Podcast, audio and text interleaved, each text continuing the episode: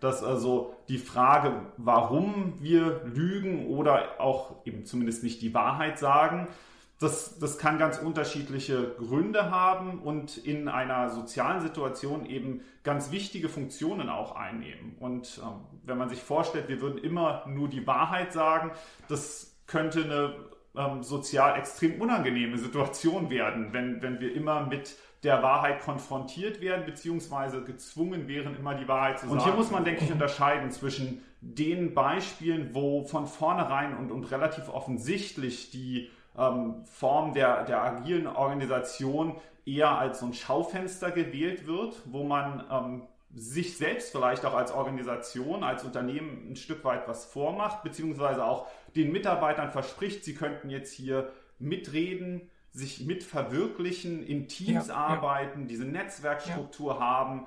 Ähm. Und faktisch aber ist man weiterhin in, in einer Struktur, die ganz klassisch äh, hart hierarchisch läuft und ähm, man macht eben damit Mitarbeiterinnen und Mitarbeitern was vor.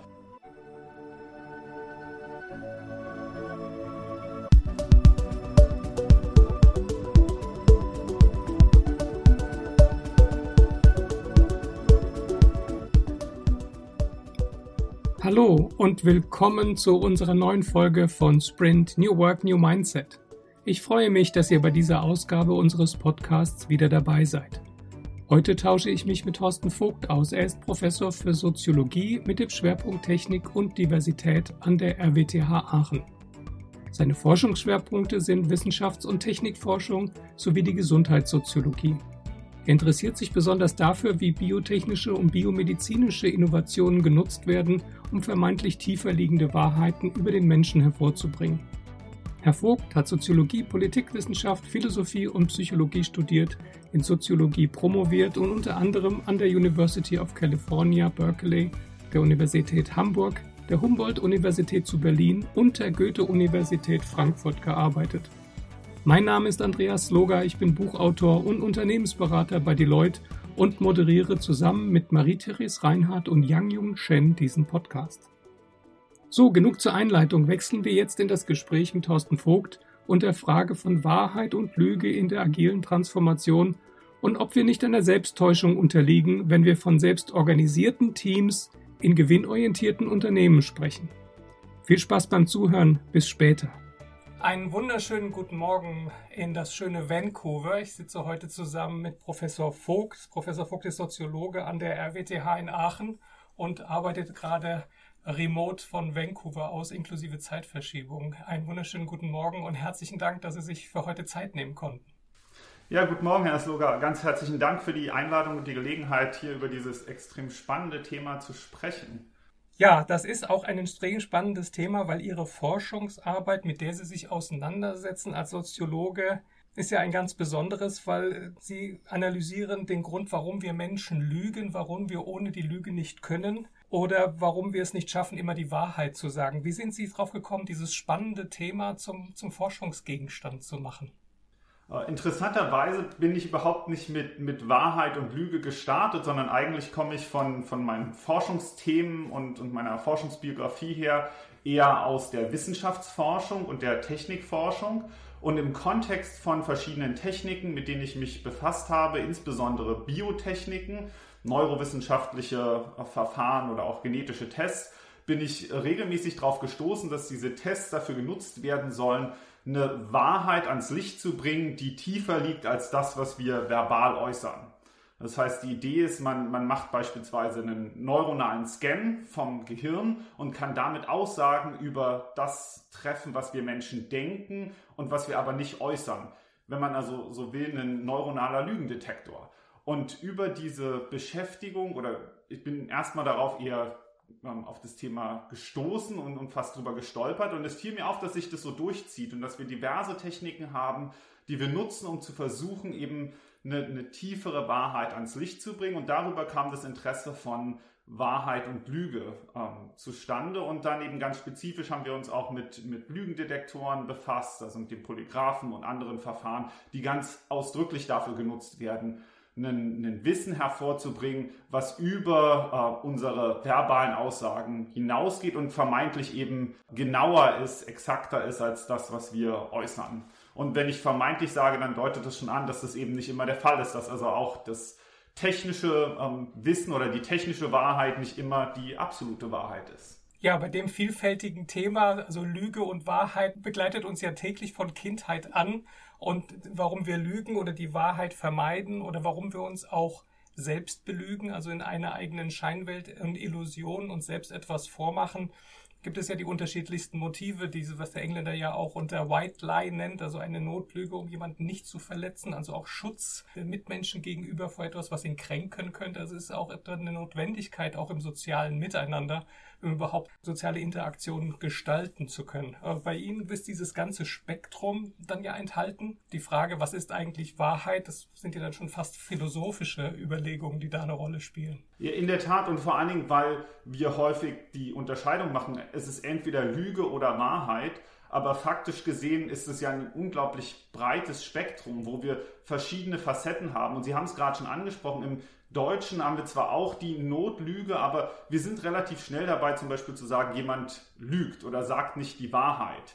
Aber das kann ja ganz unterschiedliche Funktionen haben und auch ganz unterschiedliches meinen. Und das ist aus meiner Sicht auch ein Aspekt, der das Thema so unglaublich spannend macht, dass also die Frage, warum wir lügen oder auch eben zumindest nicht die Wahrheit sagen, das, das kann ganz unterschiedliche Gründe haben und in einer sozialen Situation eben ganz wichtige Funktionen auch einnehmen. Und ähm, wenn man sich vorstellt, wir würden immer nur die Wahrheit sagen, das könnte eine ähm, sozial extrem unangenehme Situation werden, wenn, wenn wir immer mit der Wahrheit konfrontiert werden, beziehungsweise gezwungen wären, immer die Wahrheit zu sagen. Also beides äh, ist ja auch wieder hier relevant. Nicht nur, dass wir etwas ausdrücken, sondern wir empfangen ja auch die ganze Zeit in sozialen Situationen und auch da wäre es ja reziprok so. Wollen wir wirklich immer alles genau wissen und immer die Wahrheit wissen oder gibt es nicht genau auch Notlügen, die für uns auch möglicherweise angenehm sind und unsere Emotionen in, in einem positiven Sinn beeinflussen?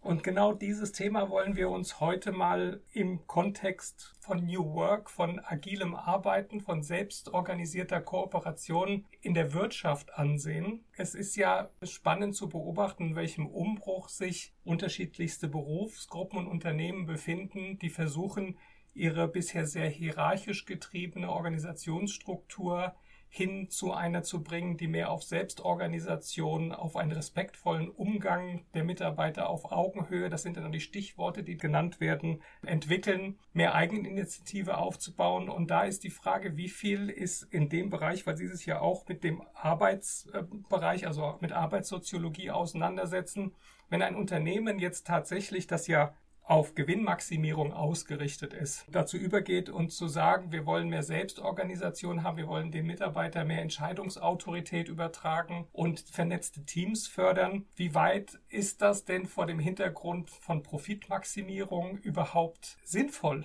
In der Tat ein, ein ganz wichtiger Aspekt und ein, extrem komplexes äh, Thema, weil wir uns eben auch in komplexen Organisationen bewegen, wo verschiedene Aspekte zusammenkommen. Und wenn wir das mal so ein bisschen äh, auseinandernehmen, ein, ein wichtiger Punkt ist aus meiner Sicht in der Tat erstmal die Grundspannung, dass wir auf der einen Seite Unternehmen haben, die in einer kapitalistischen Gesellschaft wenig äh, überraschend Gewinn äh, maximieren wollen und um das zu erreichen, eben äh, zwei Aspekte brauchen. Zum einen äh, für die Kunden oder die Verbraucher oder wer auch immer der Abnehmer von den Produkten ist, die eine wirtschaftliche Organisation produziert, hier einen Mehrwert zu liefern. Äh, auf der anderen Seite eben die ähm, Ressourcen, die man in der Organisation hat, also insbesondere auch die Menschen, die in der Organisation arbeiten, die optimal zu motivieren und zu steuern, sodass sie maximal einen Output liefern und genau eben diese Werte auch letztlich liefern können und damit dann ähm, optimale Ergebnisse erzielen. Und wenn das zusammenkommt, das wäre ja erstmal die ideale Situation. Und jetzt sind wir drauf gekommen mit so Schlagworten wie eben neuer Arbeit, New Work oder dem, dem agilen Unternehmen oder der agilen äh, Organisation, dass das erstmal auf dem Papier zumindest eine, eine Form ist, die genau das erreichen kann, die eine Profitsteigerung, aber auch eine, eine, eine Wertsteigerung erzielen kann. Die Frage ist ja jetzt aus meiner Sicht, inwiefern, wenn wir uns äh, fragen, ob das nicht ein, ein Schein ist oder eine, eine, eine Fiktion eigentlich auch, ähm, ja. wie genau dieses Phänomen der neuen Arbeit und der, des agilen Unternehmens tatsächlich kommuniziert und gelebt wird. Und hier muss man, denke ich, mhm. unterscheiden zwischen den Beispielen, wo von vornherein und, und relativ offensichtlich die ähm, Form der, der agilen Organisation eher als so ein Schaufenster gewählt wird, wo man ähm, sich selbst vielleicht auch als Organisation, als Unternehmen ein Stück weit was vormacht, beziehungsweise auch den Mitarbeitern verspricht, sie könnten jetzt hier mitreden, sich mitverwirklichen, in Teams ja, arbeiten, ja. diese Netzwerkstruktur ja. haben. Ähm, mhm. Und faktisch aber ist man weiterhin in, in einer Struktur, die ganz klassisch äh, hart hierarchisch läuft und ähm, man macht eben damit Mitarbeiterinnen und Mitarbeitern was vor. Auf der anderen Seite kann es natürlich schon ja. auch die Unternehmen geben, die das ernst nehmen und die versuchen, genau diese Strukturen umzusetzen. Das heißt ja immer noch nicht, dass das erfolgreich ist und auch die können sich was mhm. vormachen, weil vielleicht ja. ihre, ähm, die, ihre Organisation schlicht nicht dafür gemacht ist oder, oder das nur halbherzig umgesetzt wird. Aber hier würde ich auf jeden Fall eine grundsätzliche Unterscheidung machen zwischen also den ähm, Unternehmen, Organisationen, die das von vornherein stärker als eine Ideologie betreiben und relativ bewusst haben und denen, die zumindest ernsthaft versuchen und möglicherweise trotzdem in, in Schwierigkeiten und Probleme laufen und wo in, in beiden Fällen äh, wir uns etwas vormachen und das ein Stück weit eine Lüge ist, wobei ich den Begriff der Lüge stärker im ersten Kontext wählen würde, wo es also eine, ein ausdrücklicher Schein oder sich etwas vormachen ist, während im zweiten Fall ist es schwieriger. Ne? Da ist es eher vielleicht eine notwendige oder nicht unbedingt nur notwendige, es ist eine, eine Form der Wahrheit, die man noch nicht ganz wahrhaben will und, und wo es also eine, eine, einen Schein hat als, als agiles Unternehmen, aber in der Tat nicht umgesetzt wird. Das sind mehrere sich widersprechende oder gegenläufige Phänomene, die Sie jetzt angesprochen haben. Also einmal die Mitarbeiter die diese New Work-Entwicklung, diesen Trend für sich erkannt haben, um mehr Selbstwirksamkeit und Selbstentfaltung oder auch Sinn in der Arbeit an sich zu erleben und sich da stärker einbringen zu können. Also ihre Lebenszeit, die sie am Arbeitsplatz investieren, auch entsprechend sinnvoll äh, zu, zu gestalten. So vielleicht ein bisschen das, was was Rosa mit den Resonanzräumen oder den Resonanzachsen beschrieben hat, dass die Arbeit mit mir und die Kollegen, mit denen ich zusammen bin, mit mir resoniert und dass es sich gut anfühlt und ich mich auch sicher fühle. Der andere Pol gegenüber liegt die Profitausrichtung und die, der Zwang, profitabel zu sein und auch permanent zu wachsen, weil es ist ja immer noch dieses, der Wachstumsglaube, der sehr weit vorherrscht in den Unternehmen, obwohl alle irgendwie anerkannt haben, dass wir in einer Postwachstumszeit leben, weil unendliches Wachstum ist eine Illusion. Da sind wir auch schon wieder bei einer Lüge, die wir uns davor machen. Und dann die Firmen, die das wirklich authentisch für sich erkannt haben, dass das die Zukunft der Arbeit ist. Also dass dieses ganze Profitstreben begrenzt ist oder zu Ende gegangen ist und dass wir uns in der Arbeitswelt und in der Art, wie wir auch die Wirtschaftswelt formen, neu erfinden müssen. Für mich sind das so die drei Pole, die sich gegenüberstehen. Und ich kann jetzt den zweiten Pol, also die Unternehmen, die versuchen, dort hineinzuwachsen, das für sich zu nutzen, ein Stück weit verstehen, wenn man diese Illusionen, die sie aufgebaut haben, als Ausdruck der Unsicherheit versteht. Also dass sie jetzt nicht lügen, um wirklich zu betrügen, sondern ein Stück weit ähm, Unternehmen, also die Manager sagen, ja, wir machen, werden jetzt agil, propagieren das, weil das haben sie in den Zeitungen gelesen oder irgendein Unternehmensberater hat ihnen das auch erklärt und dann folgen sie dem, haben sie aber noch nicht wirklich verstanden. Wie erkennt jetzt ein Mitarbeiter, dass er dort etwas vorgegaukelt bekommt oder dass eine Illusion aufgebaut wird aus Unsicherheit heraus, also gar nicht irgendwie negativ negativ intendiert? Und wie geht er damit um? Oder was wären dann so Möglichkeiten, das für sich zu erkennen? Das ist eine, eine gute Frage und wenn wir das immer wüssten oder, oder unmittelbar erkennen könnten, dann würden wir uns hier nicht austauschen. Das zeigt schon äh, eine der großen Herausforderungen. Aber in der Tat ist es ja ein ganz wichtiger Aspekt, ähm, zu überlegen, wie, wie authentisch ist das eigentlich. Und, und das ist, glaube ich, ein, ein wichtiges mhm. Stichwort hier.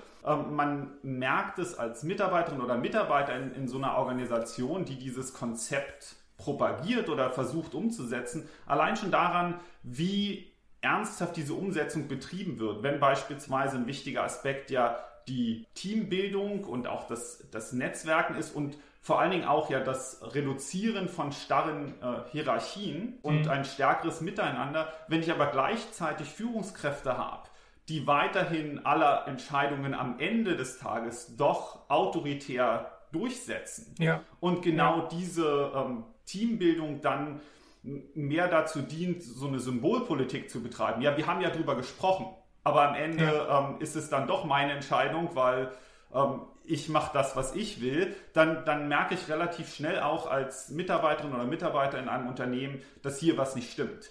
Und da kommen wir dann auch nochmal zu dem ersten Punkt, äh, den Sie genannt hatten, nämlich den, äh, der Aufgabe, die ja eigentlich äh, die neue Arbeit auch erfüllen soll, nämlich dass wir uns als Mitarbeiterinnen und Mitarbeiter in einem Unternehmen auch stärker wahrgenommen fühlen, uns, uns besser einbringen, aber auch, auch ähm, erfüllt fühlen uns als Mensch in, in irgendeiner Form auch anerkannt sehen und gleichzeitig einen Wert haben. Denn wir haben das Gefühl, wir können ja. mitsprechen, wir können irgendwas äh, beitragen und wir werden auch gehört.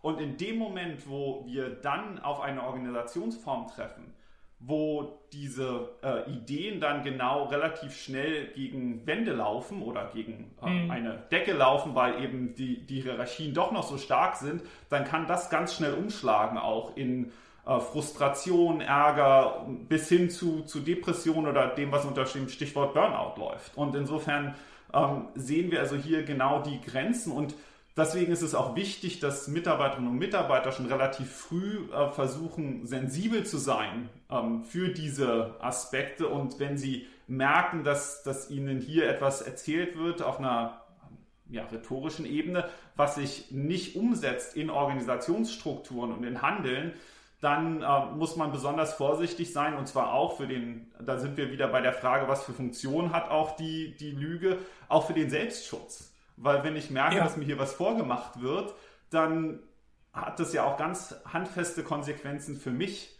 Und ich muss schauen, äh, wie ich persönlich dann oder mit meinen Kolleginnen und Kollegen damit umgehe. Und ähm, das, das ist eine große Herausforderung. Aber nochmal zur Ursprungsfrage, wie erkenne ich das? Man muss also seine ähm, Fühler gewissermaßen ausstrecken und muss schauen, was einem hier auf der ähm, expliziten Ebene mitgeteilt wird und was tatsächlich die gelebte Kultur ist. Und genau die, die Abweichung davon, die kann man zum Ausgangspunkt nehmen und zu sagen, hier wird ähm, eine, eine Ideologie einem vorgegaukelt. Das sind ja auch dann Phänomene, in denen sich ein Stück weit das sichtbar macht, was man ein Tabu nennt. Also es ist eigentlich beiden Seiten, dem Arbeitgeber und dem Arbeitnehmer, klar, dass hier über etwas gesprochen wird, das so real nicht existiert, vielleicht auch nie existieren wird, aber wir bauen uns so eine Art Hyperrealität auf, von der wir beide wissen, die ist nicht die tatsächliche Realität, die wir teilen, die wir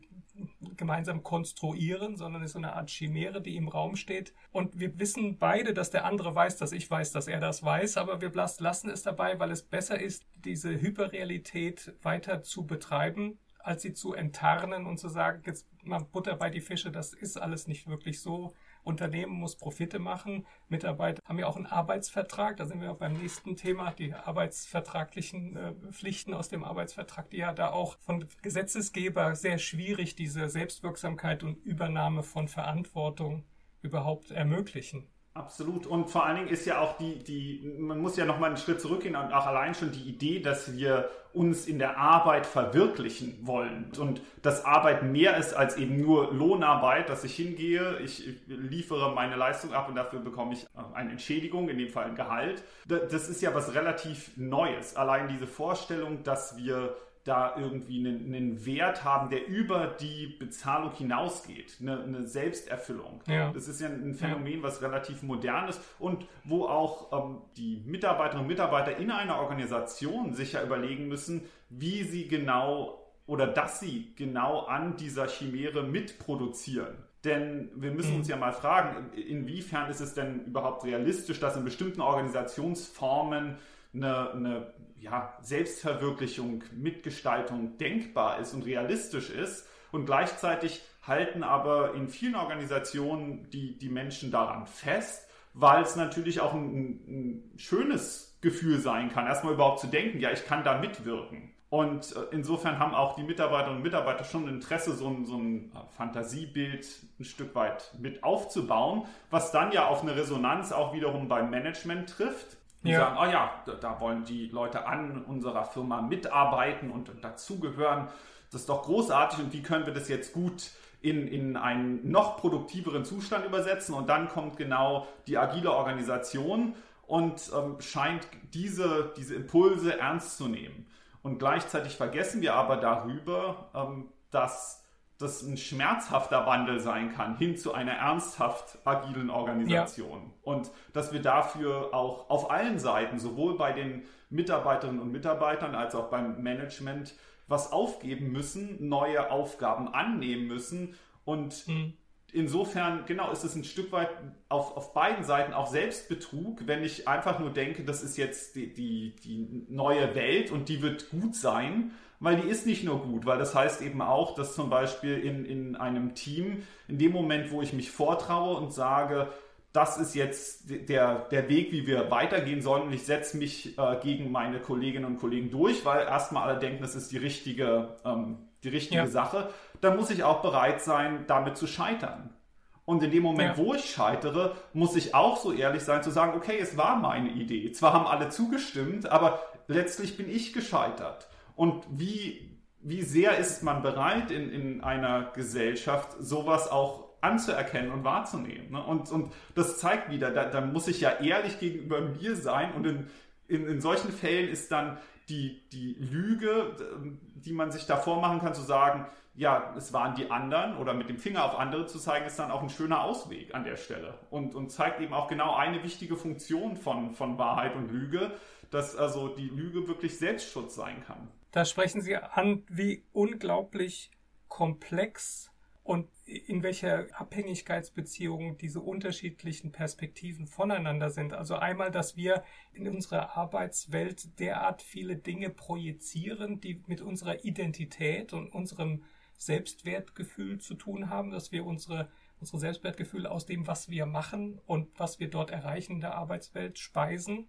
Und da projizieren wir dann sehr viele Dinge hinein, die eigentlich da vielleicht nichts zu tun haben, aber wir keine Alternative haben, weil unser Privatleben so langweilig ist oder so spannungsfrei ist und äh, unaufgeregt, dass man versucht, das aus der Arbeitswelt zu holen. Dann die die Sozialisierung, in der wir ja alle groß geworden sind, wo wir ja immer jemanden gehabt haben von klein auf, der uns sagt, was zu machen ist, wie es zu machen ist und bis wann es zu machen ist. Also die Eltern haben ja dann irgendwann glücklicherweise damit aufgehört und einen in die Selbstständigkeit entlassen, also hoffentlich auf alle Fälle dann aber in der, in der Lehre oder auch an der Universität, auch in ihrem Umfeld, ist ja sehr stark eine Eltern-Kind-Beziehung zwischen dem Lehrenden und der die, die Lehre dann annimmt, dem Lernenden. Und dann wird ja auch von dem Lehrenden beurteilt, wie gut warst du in dem, was du da gelernt hast und hast du das in der rechten Zeit und Qualität auch erbracht.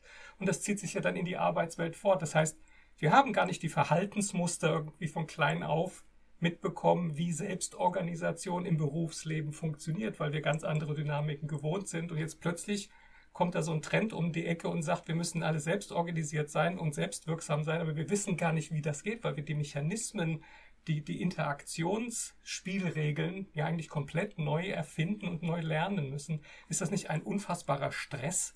für die Mitarbeiter? Ja, absolut. Also das ist eine, eine Riesenbelastung und wir erleben es ja genau an diesen, an diesen Umbrüchen. In der Tat, wenn wir nochmal ein, ein Stück zurückgehen und, und denken von, von Schule zum Beispiel, die eben hochgradig strukturiert ist, der Schritt von, von Schülerinnen und Schülern zur Universität. Da erleben wir das auf ganz unterschiedlichen Ebenen, wie auf der einen Seite das von, von einigen wenigen als eine unglaubliche Befreiung und Chance erlebt wird, als Selbstentfaltung. Ja. Und das ist auch genau der Moment, wo man sagen kann, hier zeigen sich die Vorteile von der agilen Organisation und von New Work in, in einer bestimmten Weise. Dass es Menschen gibt, die schon in einem sehr jungen Alter in der Lage sind, diese Freiräume zu nutzen und die da richtig aufleben. Und dann haben wir aber eine, eine ganz große Reihe von Studierenden, die mit diesen neuen Freiheiten große Probleme haben, die ja. das, und das haben Sie angesprochen, die das eine, als eine Unsicherheit auch wahrnehmen. Das ist, denke ich, ein, ein, ganz guter Begriff, um das zu beschreiben. Es ist ja nicht unbedingt, dass es jetzt ein, ein Ablehnen davon ist, sondern genau, man, man ist in einem Feld, was man bisher nicht kennt, wo man Sachen selbst entscheiden kann, darf, aber auch muss. Denn in dem Moment, und das ist ja eine, eine triviale Weisheit, aber auch die Nichtentscheidung ist eine Entscheidung. Das heißt, wenn ja. ich mich dem verweigere, ist das auch eine Entscheidung. Und dieses, diese Tatsache, dass man also diesen Handlungsraum nutzen muss letztlich, die ist mhm. für viele erstmal hochgradig unsicherheitsbesetzt und, und unangenehm.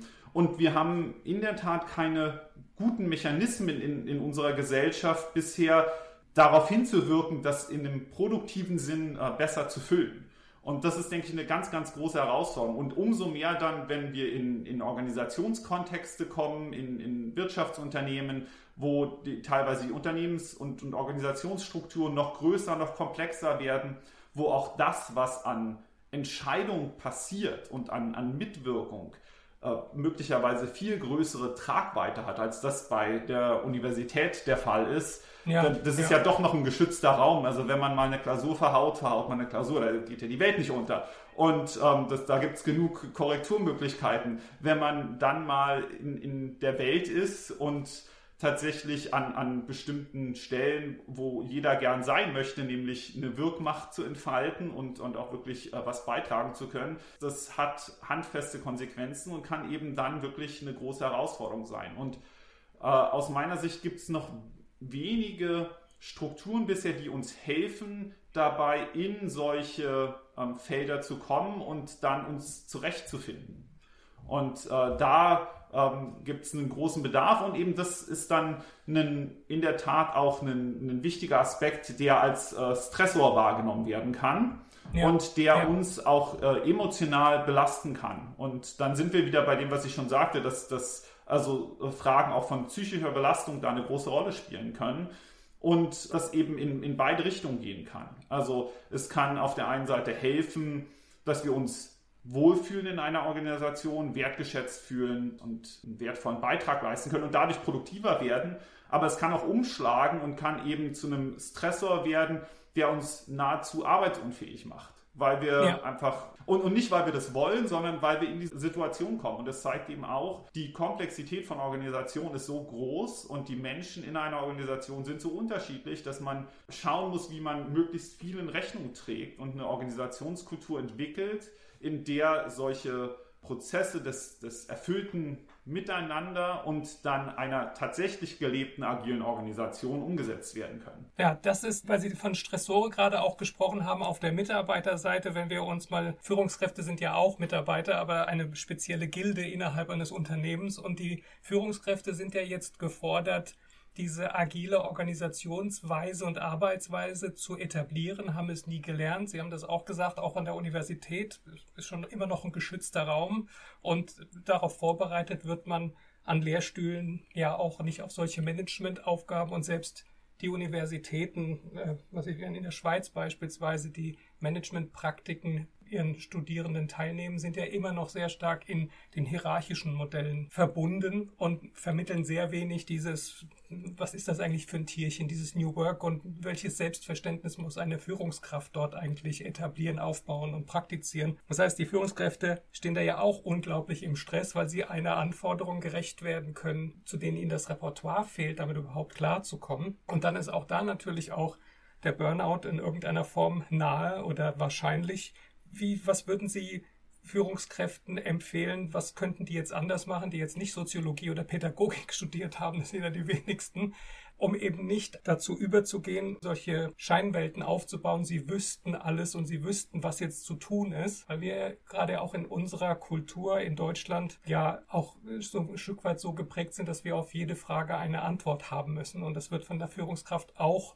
erwartet und dass eine Führungskraft sagt, weiß ich jetzt nicht, ich bin hier quasi völlig ahnungslos, was ich hier mache, wird ja als Schwäche ausgelegt. Also baue ich die Illusion auf, ich hätte Ahnung, auch wenn die nicht da ist. Was was glauben Sie, wie sollte man da, was wären da alternative Handlungsweisen, gerade aus soziologischer Sicht? Ja, ähm, das ist ein spannender Punkt, also weil in der Tat ja die Soziologie als ein, ein Fach oder eine Disziplin ja kein äh, Patentrezept für eine, eine, bessere Handlung oder für die, die konkreten Antworten hat, aber was wir sehr wohl mitbringen, und das ist, denke ich, etwas, was auch gut übersetzbar ist, ist eine Fähigkeit, Fragen anders zu stellen und auch beim Denken und im Prozess Pausen zu machen und nochmal zu reflektieren auf die eigene Handlung. Denn was ja in Organisationen häufig passiert, ist, dass man unter einem sehr hohen Zeit- und auch ähm, Personaldruck äh, operieren muss. Und was häufig fehlt, ist eine Zeit, ähm, in der man auch nochmal einen Schritt zurückgehen kann und sich selbst und seine Handlung auch nochmal reflektieren kann und überlegen kann, was habe ich hier eigentlich äh, getan, dazu beigetragen, was kann ich möglicherweise anders machen.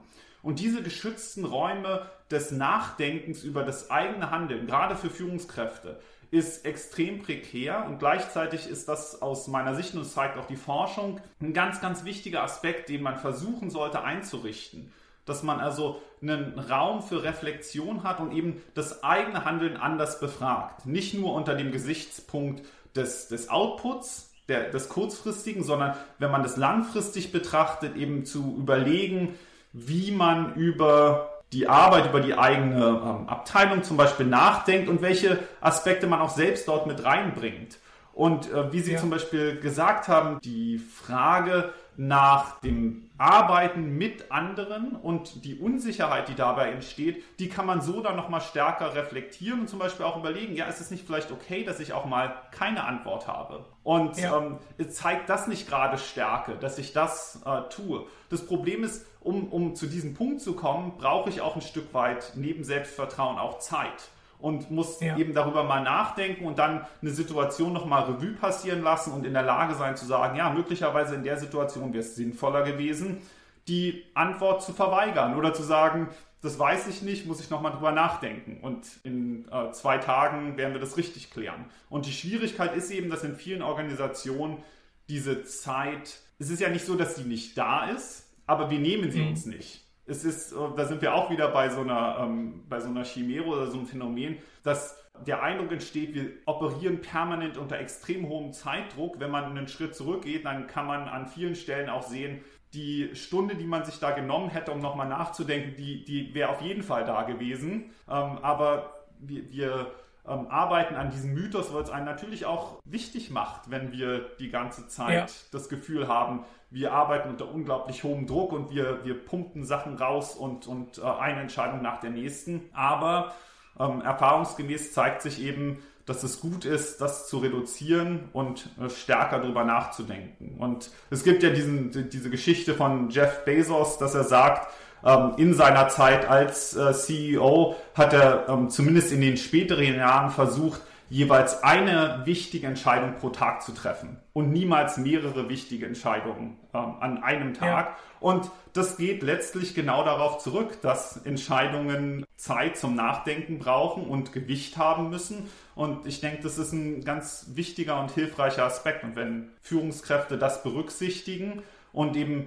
versuchen, diese innere Distanz nochmal herzustellen und das eigene Handeln zu reflektieren, dann erlaubt es auch, einen offeneren und letztlich auch einen wahrhaftigeren ähm, Umgang mit dem Thema und ja. dass man sich selbst nichts vormacht, sondern dann, dann kann man auch nochmal ehrlicher zu sich sein. Das muss sich ja nicht immer in eine Handlung übersetzen oder in eine andere Aussage. Manchmal kann ich auch sagen, ja. die, die Alternative, die wäre noch schlimmer. Also die zum Beispiel dann der Abteilung äh, eine bestimmte Wahrheit zu präsentieren, wäre noch schlimmer als das, was ich getan habe. Und am Ende mache ich so weiter. Ja aber dann mache ich es wenigstens ausdrücklich und dann weiß ich es. Und das ist für das Wohlbefinden, aber auch für das eigene Sein, ähm, auch emotional eine viel wichtigere Dimension, dass ich dann dahinter stehe und das auch für die Zukunft besser vertreten kann. Ja, das ist eine, eine große Chance, denke ich, was Sie sagen für Führungskräfte, um aus dieser Falle des Selbstbetrugs, würde ich es mal nennen, rauszukommen, zu glauben, sie wären diejenigen, die alles entscheiden müssten und ihre Umwelt würde ihnen das abverlangen und wenn sie das nicht täten, dann würden sie diesem Anspruch nicht gerecht werden. Das ist ja auch ein Perpetuum mobile, das sich da quasi autopoetisch immer weiter aufbaut. Das kann einen ja nur ins Scheitern bringen oder krank machen Und da, Max Weber hat ja diesen Begriff der Zweckrationalität geprägt, dass er gesagt hat, entscheiden alles nur nach dem Nutzen, den etwas stiftet. Und das bringt uns auch in dieses Spannungsfeld, dass auch darauf ja auch sehr Führungskräfte auf den Seminaren getrimmt werden, wie sie solche zweckrationalen Entscheidungen möglichst effizient treffen. Was ich ähm, gerne mit Führungskräften diskutiere, ist so ein Gegenmodell dazu, dass ich Konsequenzrationalität nenne, dass ich sage, überlegt euch mal, welche Auswirkungen das hat über den Nutzen hinaus. Also Mitarbeiter quasi ständig, ich übertreibe mal, in Zwölf-Stunden-Tagen zu halten, bringt ja die Belegschaft zum Ausglühen und die wird krank. Dann hat man zwar viel produziert, aber im Grunde genommen bricht das System irgendwann zusammen, weil man die Konsequenzen erstmal außer Acht gelassen hat, weil der Nutzen an sich erstmal im Vordergrund stand. Und sich darüber dann auch davon ein Stück weit zu befreien und das als Chance zu sehen, wenn ich meine Mitarbeiter in Entscheidungsprozesse einbinde und Entscheidungsautorität an sie übertrage, dass das dann im Grunde genommen dazu bringt, dass ich selbst ja leistungsfähiger werde. Genau, absolut. Und dass man, dass man einfach einen, einen uh, Umgang mit sich findet auch, der eben uh, und, und, Selbstbetrug ist wirklich da ein, ein sehr guter Begriff, denke ich, der das sehr, sehr schön beschreibt. Wir machen uns etwas vor, wenn wir glauben, wir müssten immer in dieser Rolle sein. Und hier ist, äh, sehe ich eine absolut große Chance, auch gerade mit dem äh, Schritt von oder dem Reden über New Work und Agile Organizations, dass wir einen Raum eröffnen, in dem wir nochmal die Chance haben, genau solche Gespräche zu führen. Was ist ein wertvolles Unternehmen, ein wertvolles Arbeiten? Und zwar nicht nur für die Mitarbeiterinnen und Mitarbeiter, äh, die vielleicht hierarchisch weiter unten sind, sondern auch für Führungskräfte. Also ja. man sollte sich ja da nicht ausnehmen. Am Ende ist es ja letztlich so, dass selbst bis hin zu den äh, C-Suites, also den äh, CEOs mhm. und so weiter, sie sind ja letztlich auch alle nur Teil des Unternehmens und, und sind dann in, in der Regel zumindest ersetzbar.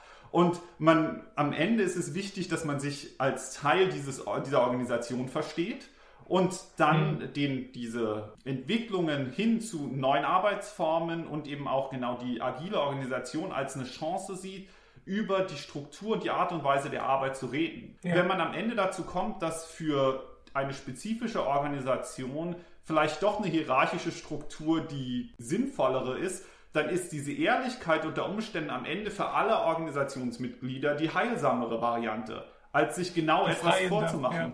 Und ich ja. denke, dass, dass wir genau diesen Raum aber brauchen und mit Leben füllen sollten und in, mhm. mit einem offenen Ausgang. Dass also es gibt gute Gründe, warum man die agile Organisation äh, als einen Fortschritt sehen kann gegenüber traditionellen Organisationsstrukturen. Das ist, denke ich, unstrittig auf ganz vielen Ebenen von der Profitabilität aber auch was äh, das Wohlbefinden und, und die Selbsterfüllung aller Organisationsmitglieder angeht.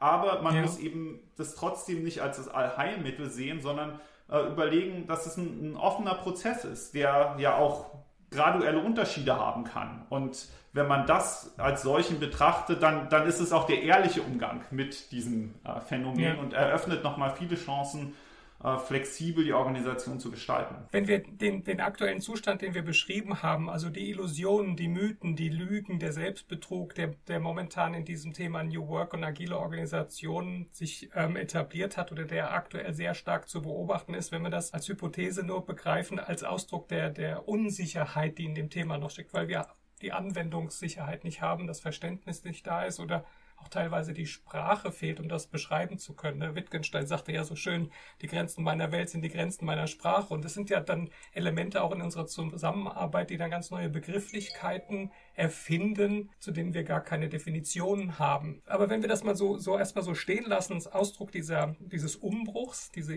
der Instabilität, wie ist Ihre Einschätzung? Wie wird sich das mit New Work weiterentwickeln? Ist das ein Phänomen, das im Sande verläuft oder glauben Sie, das ist wirklich ein Trend, der sich breit etablieren wird in der Arbeitswelt? Ich denke, hier muss man äh, unterscheiden, über welche Organisation und über welche Arbeitswelt wir reden. Weil wenn wir zum Beispiel denken an, an klassisches Handwerk oder an mhm. all die, die Tätigkeiten, die eben noch wirklich Handarbeit sind, der Friseurbesuch oder auch ähm, der Restaurantbesuch, dann ist es wäre es aus meiner Sicht unehrlich zu glauben, dass dort New Work äh, etwas sein kann, weil die Arbeitsstrukturen sind dort, wie sie sind. Natürlich kann man die Arbeitsbedingungen verbessern, man kann über Arbeitszeiten und ähnliches reden.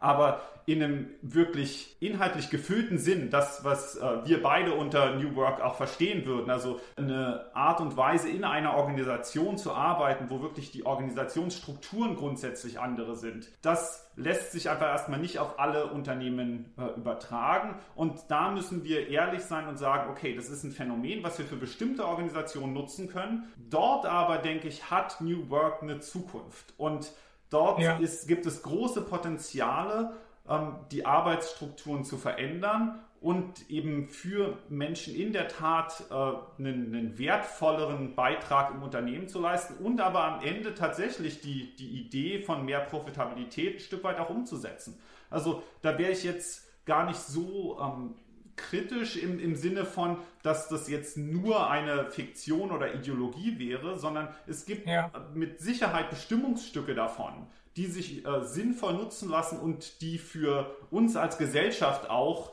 äh, einen Mehrwert bringen und die uns, uns nach vorn bringen in gewisser Weise. Was eben wichtig ist, und das ist natürlich auch eine Aufgabe dann genau meiner Zunft, diese Prozesse kritisch zu begleiten und darauf hinzuweisen, wo genau Grenzen sind und wo wir vielleicht tatsächlich in eine Ideologie laufen, im Sinne von, da machen wir uns was vor. Und eine dieser Ideologien wäre eben genau zu glauben, was ich gerade eingangs angesprochen hatte, dass das ja. etwas ist, was auf alle Gesellschaftsbereiche übertragen werden kann. Denn das ist äh, aus meiner Sicht eine Fantasie, die relativ offensichtlich widerlegbar ist und, und zwar empirisch, ja. aber auch ähm, muss man nur mal drüber nachdenken. Es funktioniert eben nicht in allen Bereichen. Ja, das ist ein schönes Schlusswort. Ganz herzlichen Dank für den Austausch. Das äh, ist wie immer sehr bereichernd. Ganz herzlichen Dank. Noch eine Abschlussfrage zu Ihrer Arbeit. Wie geht es weiter mit Ihren Forschungsthemen? Womit setzen Sie sich als nächstes auseinander, wenn Sie uns das schon verraten dürfen? Das äh, kann ich sehr gern tun. Also es wird bei, bei Wahrheit und, und Lüge bleiben und oder bei, bei dem Aussagegehalt von äh, Menschen. Und zwar will ich mir zukünftig weitere Verfahren angucken, bei denen vor allen Dingen nonverbal versucht werden soll, Wahrhaftigkeit von Menschen ähm, zu untersuchen, insbesondere in, in Reisesituationen, wo es um, um sicherheitsrelevante Phänomene geht, wo man also versucht, hat jemand äh, die wahre Absicht oder irgendwie führt etwas im Schilde. Und äh, das ist ein großes Feld. Und das andere, da bewegen uns dann nochmal stärker in den Organisationen, geht es um psychische Gesundheit in Organisationen, Fragen von Burnout. Auch das ist ein Thema, was mich weiterhin begleiten wird. Und ähm, das zusammenzuführen für die Zukunft, das ist das große Projekt. Und da hat unser Gespräch nochmal äh, viele wichtige Impulse schon geliefert. Insofern bedanke ich mich nochmal ganz herzlich für die Gelegenheit, mich mit Ihnen auszutauschen. Sehr gerne, immer wieder gern. Und ja, ich werde Sie weiter mit Ihren Veröffentlichungen verfolgen, befolgen, nachlesen und bin da schon ganz neugierig, was Sie da rausfinden. Ganz herzlichen Dank nach Vancouver. Ich wünsche Ihnen noch eine gute Zeit und auf bald. Alles ja, Gute. Ganz herzlichen Dank. So, das war unser Erfahrungsaustausch mit Thorsten Vogt von der RWTH Aachen. Ich hoffe, euch hat auch diese Folge gefallen und freue mich, wenn ihr wieder bei unserem Podcast Sprint New Work, New Mindset vorbeihört. Bis dahin wünsche ich euch eine gute Zeit, bleibt gesund und vor allem bleibt agil.